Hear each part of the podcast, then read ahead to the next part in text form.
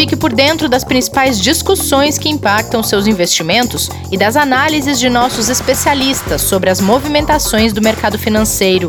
Falando nisso, nosso encontro é toda manhã, logo após a abertura do mercado. Entre nos canais oficiais do Itaú Personalité e envie suas dúvidas sobre recomendação de investimentos.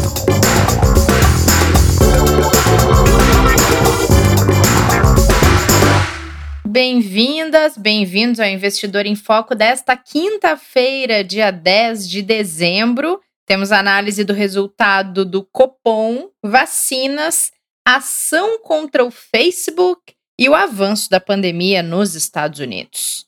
Kleber, como estão as coisas por aí? Bom dia, Rê, tudo bem? Tudo bem. É uma quinta-feira com muita coisa acontecendo, muito por causa de ontem, né? Mas que vai refletir bastante aí no pregão de hoje, viu? É verdade. Bom, vamos começar com o mais quente da semana, dá para se dizer, que é a reunião do Copom, que terminou nessa quarta-feira. Verdade. E o Comitê de Política Monetária do Banco, do, do Banco Central decidiu manter a taxa de juros, a taxa Selic, em 2% ao ano.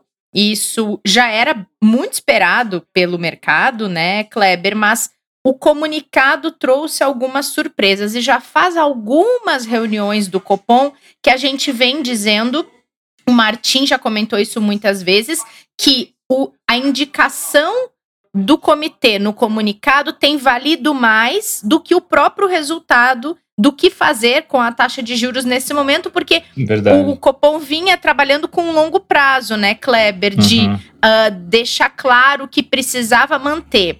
E aí, na última reunião, o Copom anunciou que em breve acabará com Forward Guidance. E aí, para a gente analisar essa, o que disse o comitê, precisamos analisar o que significa isso, Kleber, porque nós nunca tocamos neste assunto aqui no podcast. Começar, vamos começar direto com o dicionário aqui, né? Exato, Dicionário- nosso dicionário, dicionário de economês. De economês, né? Mas é, é relativamente simples, apesar de bem complexo quando a gente olha a primeira vez, inclusive para a gente, né? Para todo mundo. Ah, o For Guidance, né? Ele, quando a gente olha na, na expressão em inglês, ele está falando de uma prescrição futura. Aí, para o mercado, né, para a economia, ela é uma ferramenta de política monetária que é usada pelo Banco Central com o objetivo de sinalizar a taxa de juros de um determinado período. E com isso ele guia a economia de uma forma que a expectativa eh, que ele tem seja atendida. Então, nesse caso, quando a gente olha para o que o Banco Central fez aqui, ele fez um programa adotando o Ford Guidance com base nas projeções futuras que ele tinha, acreditando numa manutenção de juros baixos por um período mais longo, mais prolongado. E a gente já vem acompanhando isso, porque, por exemplo, a gente teve nove cortes seguidos da taxa Selic, né, nas reuniões, Uhum. é, que vieram acontecendo do ano passado para cá, e as últimas três, contando já de ontem, a gente teve a manutenção, né? E aí vem esse comunicado que você bem falou, que já traz uma sinalização diferente para talvez até o próprio Ford Guidance ter alguma mudança ou até ele mesmo ser alterado ou até finalizado é, num futuro próximo aí, dependendo do que acontecer com a economia. E isso significa que ah, é possível que a taxa de juros então volte a subir no ano que vem. É, o Copom ele reforça que a retirada do Ford Guidance não implica necessariamente numa elevação de taxa de juros, Tá. né? E o que vale, né, o que está valendo é o regime de metas de inflação, né, que eles entendem, é, pri- principalmente o mercado, né, os analistas e os nossos economistas aqui no Itaú, parece razoável esperar que o mercado se antecipe para esse movimento, né? Então, uma Uhum. coisa interessante que o Copom também colocou foi a questão de inflação, que por mais que ela esteja pressionada, é, ele entende que é um movimento de curto prazo e é temporário. Então, por hora, eles também veem esse movimento com olhos de que não tem uma preocupação tanto de que a gente vai continuar com essa pressão inflacionária de longo prazo, mas os outros riscos, como por exemplo o risco fiscal, que também foi citado né, no comunicado, que continua sendo monitorado com muita atenção, risco de aumento de despesas, tudo isso pode fazer com que as projeções futuras se alterem e por isso você precise fazer alguma revisão nesse programa de Ford Guidance.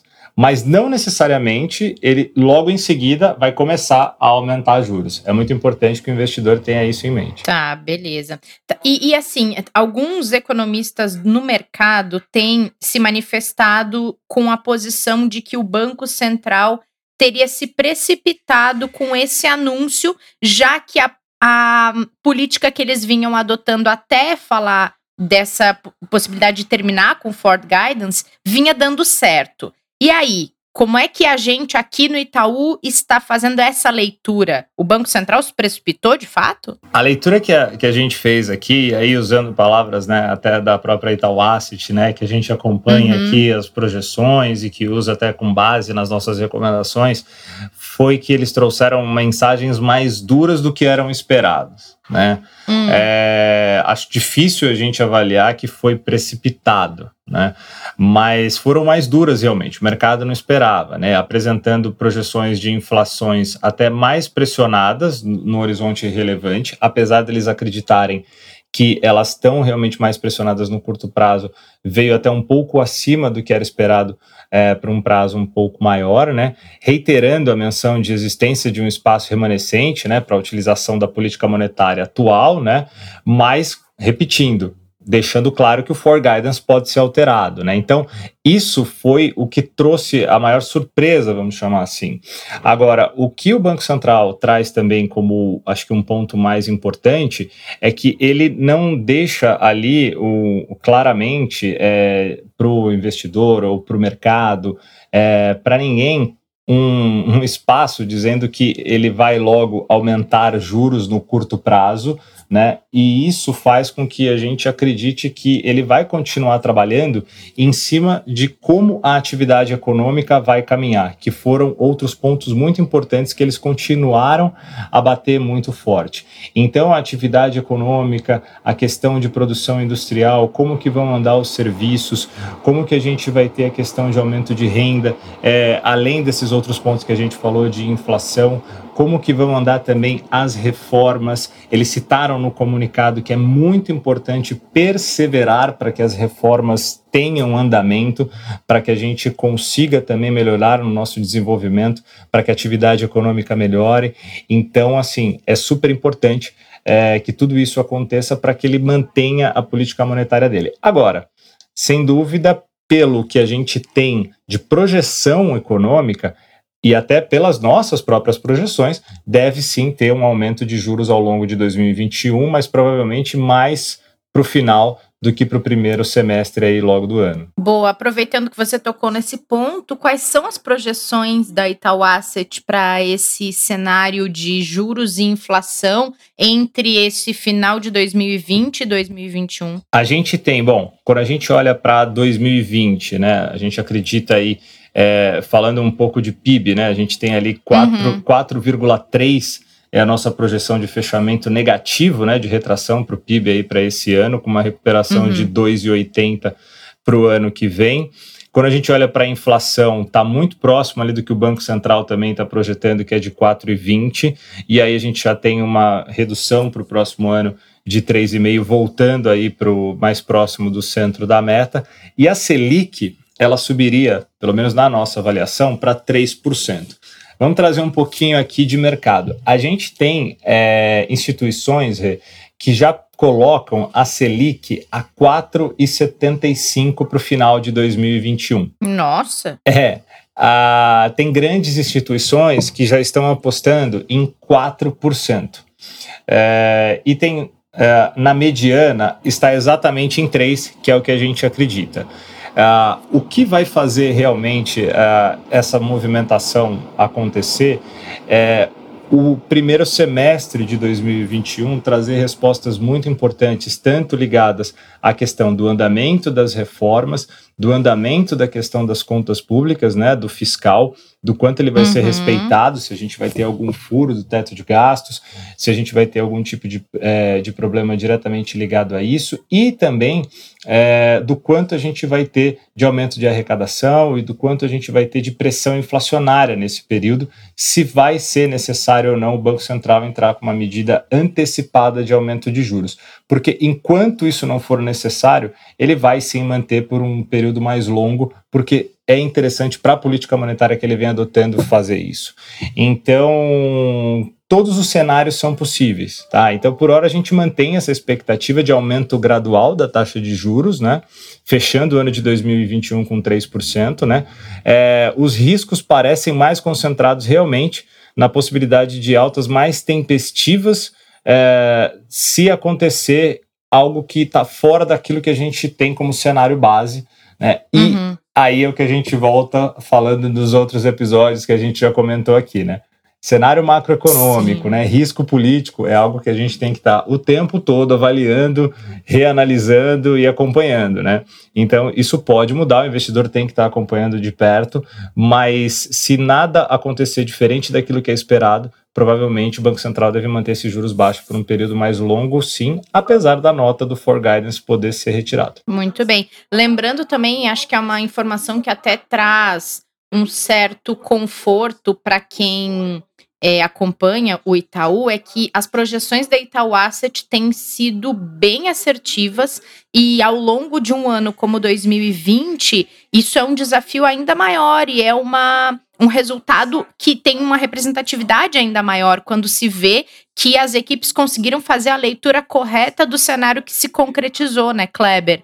E a gente vai mostrar isso com um pouco mais de detalhe nas ações de retrospectiva que a gente está preparando tanto aqui para o podcast, como para as lives e para todas as mídias em que o Itaú está presente, para que vocês possam acompanhar também como foi na visão do banco esse ano e, e como também se deu esse acerto de projeção a cada fase diferente que o ano enfrentou, porque foram fases muito diferentes uma da outra, né? Sim. Então acho que traz uma certa. É importante saber em que eu estou confiando, em que instituição eu estou confiando meu dinheiro, a minha assessoria, ah, falando com o especialista, e aí saber que está sendo assertivo, que acho que traz uma, uma certa confiança, porque é um ano de muita incerteza, né, Kleber? Não, total. E, e, e a gente, quando traz essas mensagens, é exatamente para o investidor é, e, e, se preparando para um ano que, por mais que a gente tenha uma torcida gigante, né, que 2021 seja infinitamente melhor do que 2020, o que também a gente espera que não seja tão difícil, né? Que 2020 foi muito complicado, né? Mas a gente acompanha realmente é, todas as instituições fazendo um trabalho muito competente, mas quando a gente olha para o Itaú em termos de assertividade e de responsabilidade é, com o patrimônio, com o recurso dos clientes, ao longo de todo esse período, principalmente que a gente passou de 2020, passando tanto na questão de informação quanto na questão de dados o mais transparente possível e com a isenção é, que a gente sempre tenta ter é, no sentido de dar ao investidor aquilo que ele tem de melhor para tomar de decisão daquilo que ele vai fazer com o seu patrimônio. Então, sem dúvida, é um conforto, acho que bem legal para ele conseguir já começar a projetar o que ele vai fazer para o ano que vem, né? Muito bom, muito bom. Bom, falamos de Copom, principal assunto da semana aqui no Brasil, pelo menos, mas não é o principal assunto nos Estados Unidos, porque lá a pandemia ela cresce e muito. Nessa quarta-feira, o coronavírus matou 3.054 pessoas em um só dia. Esse novo recorde representa mais mortes do que o atentado de 11 de setembro. E enquanto isso, Kleber, republicanos e democratas ainda seguem sem acordo para o novo pacote de estímulos. E eu estava lendo agora, antes do podcast, a respeito do que, quais são os pontos ainda de discordância para que se consiga chegar num denominador comum e aprovar o pacote. E um deles é se o benefício deverá se estender a pessoas desempregadas. Eu aqui na minha cabeça, longe dos Estados Unidos, achei que isso era ponto superado, hein? É, eles estão realmente com uma dificuldade grande de chegar a um consenso ali entre republicanos é, e democratas, principalmente é, nas, nas, discussões ali entre o líder do Senado, né, o, o senador Mitch McConnell e a Nancy Pelosi, que é presidente da Câmara dos Representantes, né? Ontem o Trump inclusive propôs um novo pacote para quebrar esse impasse do Congresso, né? É, o plano que ele propôs inclui mais um cheque para cada norte-americano, né? Dessa vez de 600 dólares uh, ah, para né, assim reduz o apoio que ele fez lá no início, né? Mas exatamente para ajudar os desempregados e aí que começa essa disputa que você falou. Tipo, muita gente acha dentro do Congresso que não é possível fazer um novo pagamento, porque você aumentaria ainda mais as despesas, né? Os Estados Unidos também têm um déficit muito alto, e aí com isso, aquele pacote de 908 bilhões teriam que ser revistos e a gente é, volta a ter um impasse muito grande e a velocidade que a gente precisa para a retomada da atividade econômica dos Estados Unidos vai ficando cada vez mais comprometida por causa da não aprovação desse pacote. É, o primeiro ponto que você falou é, em relação a, a, esse tema Estados Unidos de hoje é o que mais preocupa, né? é o número alarmante de, de, infelizmente, vítimas fatais que a gente tem ali por dia, cada vez mais aumentando, né? Número de internações, muitas cidades e estados precisando aumentar suas restrições e também é, aumentar o número de leitos para atender as pessoas atingidas pela Covid. É claro que tem a questão da vacina que está ali é, muito próximo de começar agora a, a ser liberada em diversos locais dos Estados Unidos, mas a gente sabe que vai demorar para chegar em muitos lugares também, né? Não vai ser rápido, uhum. né? Que vai começar todo mundo a ser vacinado. Então, esse pacote ele não vai resolver o problema de saúde num primeiro momento, mas ele pelo menos tira um problema da frente, né? Até para que você tenha uma transição de governo mais, mais tranquila, mais calma, como a gente vai precisar até o dia 20 de janeiro, quando o presidente Joe Biden, o futuro presidente Joe Biden, toma posse, né? Então, é complicado porque isso vai atrapalhando um pouco o mercado com as preocupações de como que vai ser a continuidade da atividade econômica nos Estados Unidos e é, todos os dias a gente tem tido sempre novas é, informações não positivas em relação a isso. Vamos ver se com a intervenção é, do presidente da República na tentativa de conciliar, quem diria talvez até o Trump, né, fazendo isso é. É, junto ao Congresso, a gente chegue a um, uma decisão entre as casas, né, tanto Câmara quanto Senado, para resolver essa situação logo, porque o que mais importa agora é eles conseguirem solucionar a questão de saúde, que está bem complicada por lá também. É, e uma, um pico de pandemia durante uma transição de governo falando aí em política, é mais difícil ainda de ser controlado, né, Kleber? Não adianta. Muito, muito difícil. É. Bom, ainda pelos Estados Unidos, as ações de tecnologia têm sido impactadas pela abertura de uma ação antitrust contra o Facebook para que se separe os negócios Instagram e WhatsApp. Eu não entendi nada do que isso significa, Kleber, por favor. Explica aí. Que, você quer que eu te explique?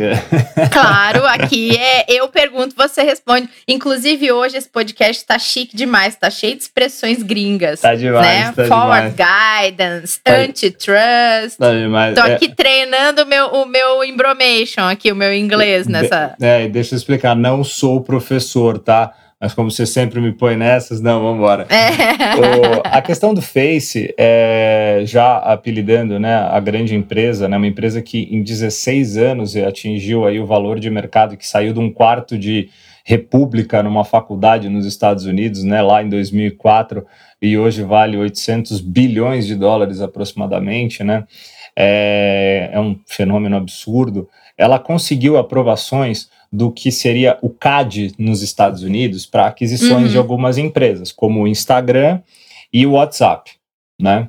É, valores na época de aproximadamente, se, salvo engano, um bilhão de dólares para o Instagram, 16 bilhões de dólares para o WhatsApp.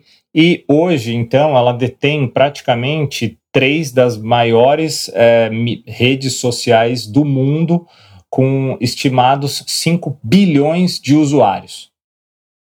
É, o que foi então levantado é que existe aqui um monopólio e um risco Sim. de uso de informações é, de todas essas pessoas que não pode ficar sem um controle, sem uma regulação e que o Facebook não poderia ter é, esse poder tão grande nas mãos. Né?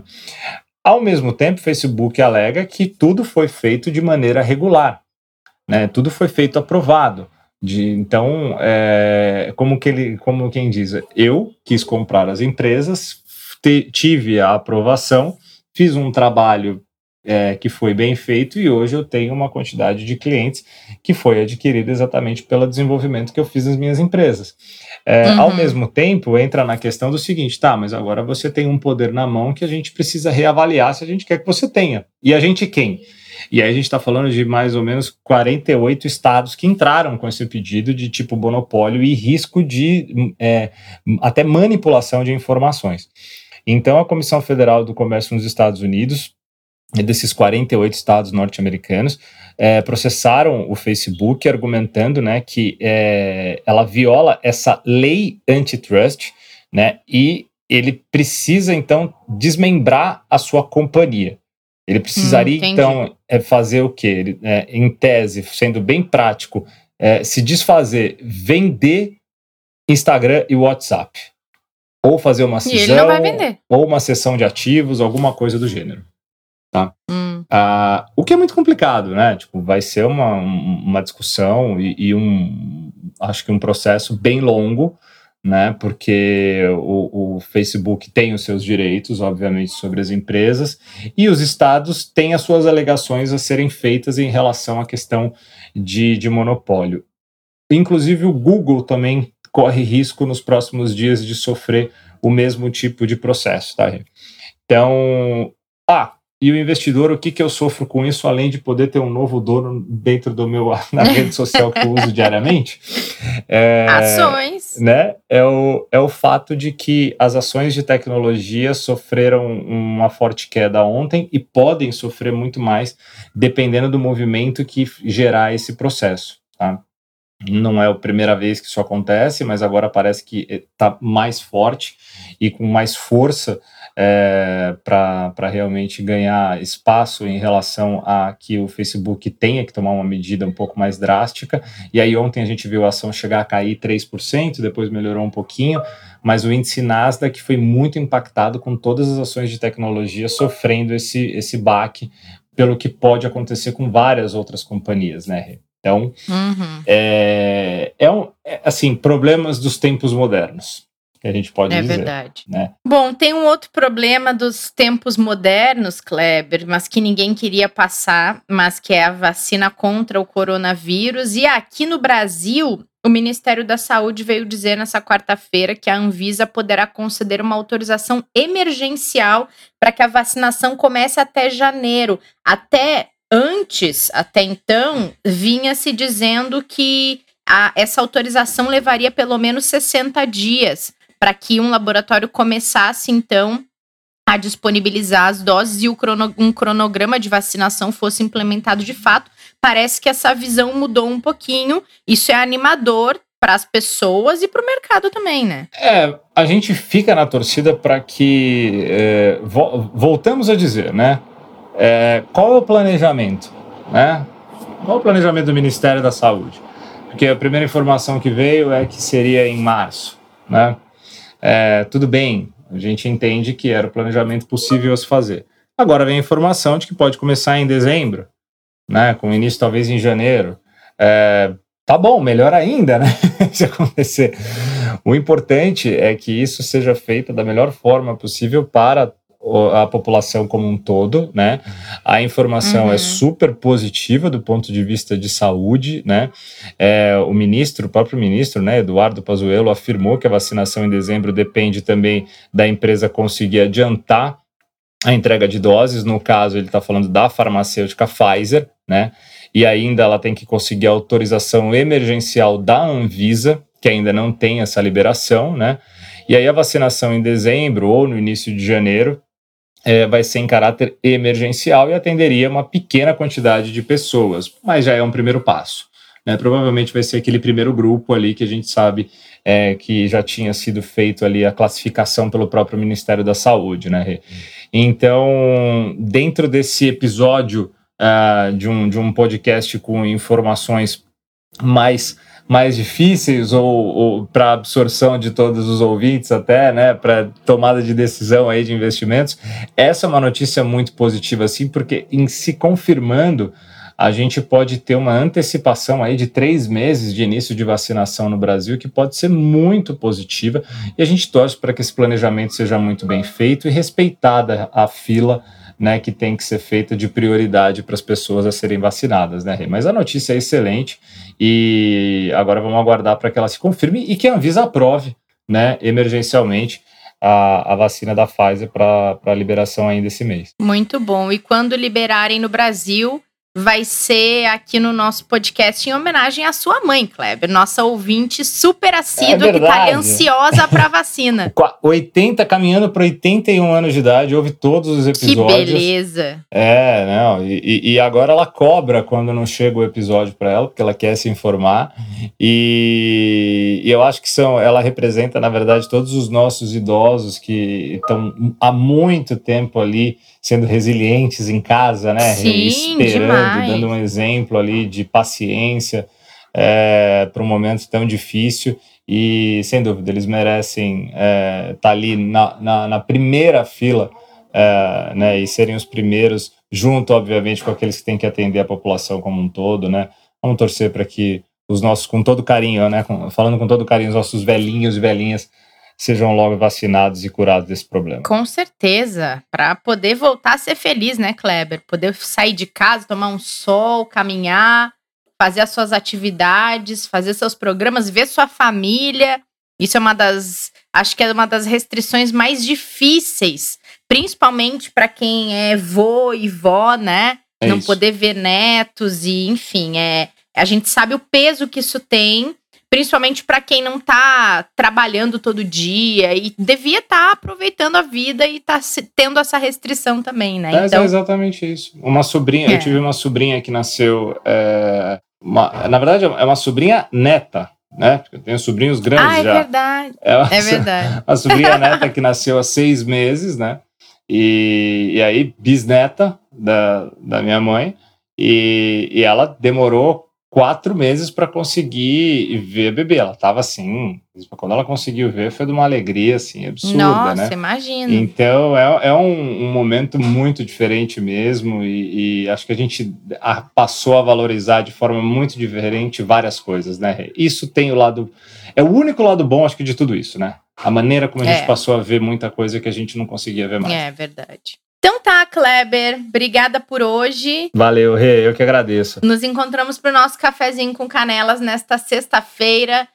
Detalhe, Kleber, meu último dia antes das férias. E delícia, hein? E Finalmente, delícia. mais Finalmente. que merecido, né? É verdade. Olha, meu cérebro ele já tá enosando. Dizendo, é bom, pelo vá, amor de Deus, volte, para de me usar. volte mais que renovada. Voltarei. Mas amanhã ainda estarei aqui com vocês para dar um tchauzinho e para tomar um café contigo e com o Pedro. Nos encontramos lá. Tá ótimo. Até amanhã. Obrigadão. Beijo. Até. Valeu. Beijo. Obrigada a todo mundo que acompanhou o episódio de hoje. Não percam o Café com Canelas desta sexta-feira, que vai estar cheio de dicas de investimentos muito bacanas. E valeu. A gente se vê lá. Fique por dentro das principais discussões que impactam seus investimentos e das análises de nossos especialistas sobre as movimentações do mercado financeiro. Falando nisso, nosso encontro é toda manhã, logo após a abertura do mercado. Entre nos canais oficiais do Itaú Personalité e envie suas dúvidas sobre recomendação de investimentos.